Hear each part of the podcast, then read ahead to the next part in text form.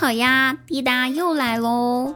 那话说呢，咱们这张大鸟啊，他下班回到家，哎，这家里面空无一人，客厅里面啊，喊了几声之后，他儿子就从卧室里面跑了出来，悄悄的就给张大鸟说：“爸爸，小声点儿，嘘，别吵，妈妈在房间里面做见不得人的事儿呢。”哎，张大鸟一听这话，完了，这要不得呀！儿子还在家呢，关键是我这自己不在家呢，你这做什么见不得人的事儿啊？这还被儿子给看到了，这可咋整啊？于是张大鸟呢，就立马气冲冲的跑到房间，正准备哎捉奸在床呢，再次发火。就看到他老婆敷着面膜，一个人躺在床上，迷茫的看着怒气冲冲跑进来的张大鸟。完了之后，张小鸟跟着跑进来，天真的说道：“爸爸妈妈在敷面膜呢，见不得人呢。”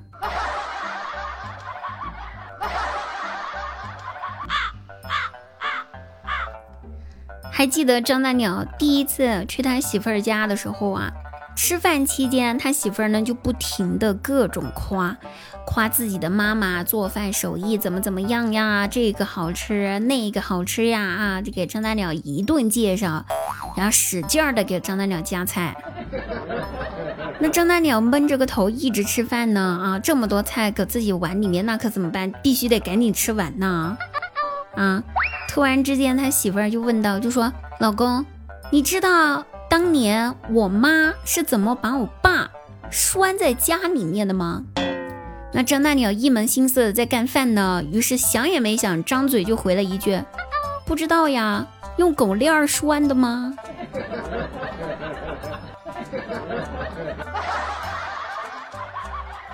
那一年，张大鸟差点痛失了一个老婆。吃完饭呢，回家的路上，因为离的路程也不是特别远，所以呢就打了个出租车。上车吧，司机就正常开始打表了。关键是开一半的时候，张大鸟赶忙把司机给喊住，说：“师傅啊，你不厚道啊！你这车什么表呀打的？这顶多十五块钱的路程，你这表咋打出了九十二块六呢？咋回事啊？”坑人不带这么坑的啊！我是本地人啊，师傅，当心我举报你。那司机听了这话之后，透过后视镜就给张大鸟甩了两个大白眼儿，说道：“大哥，你看清楚，那是收音机调频，FM 九十二点六呢。”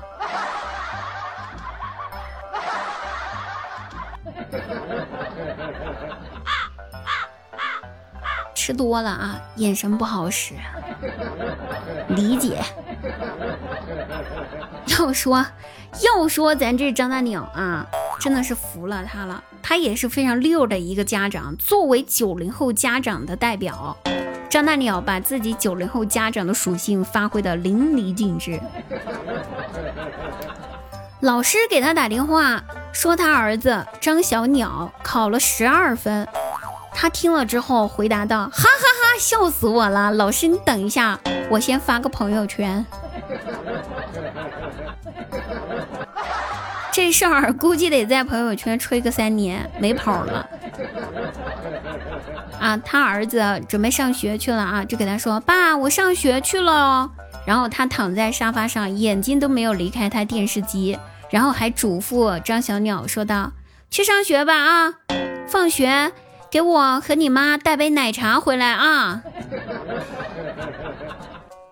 完了，张大鸟这个老师啊，就给他告状说：“您儿子啊，张小鸟啊，在学校早恋了啊！跟你说，这家长得注意这回事儿。”张大鸟听了之后，哎，又先发了朋友圈，然后再回来问老师：“老师啊，是谁家的孩子和我家的孩子早恋呢？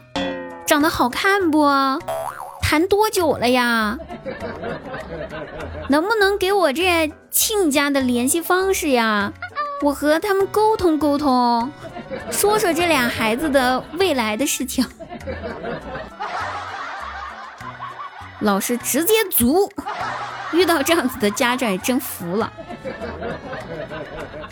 然后后来张小鸟住校了啊，然后张大鸟呢路过了他们学校的时候，就给孩子发个消息说：“儿子，我在你们学校门口呢，出来呗，咱爷俩吃个饭啊。”张小鸟回复道：“不行啊，爸，我们这封闭式学校不让出去。”张大鸟怒了，说道。你不会翻墙啊！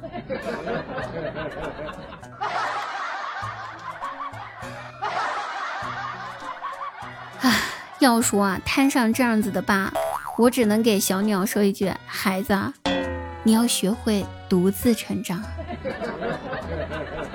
乖。好了，各位朋友，本期节目呢就到此结束了。如果喜欢滴答朋友，可以抖音搜索幺二五三零七四九三幺二五三零七四九三幺二五三零七四九三，然后就可以关注我啦，然后查看滴答的很多精彩视频哦。我们下期节目再会，拜拜。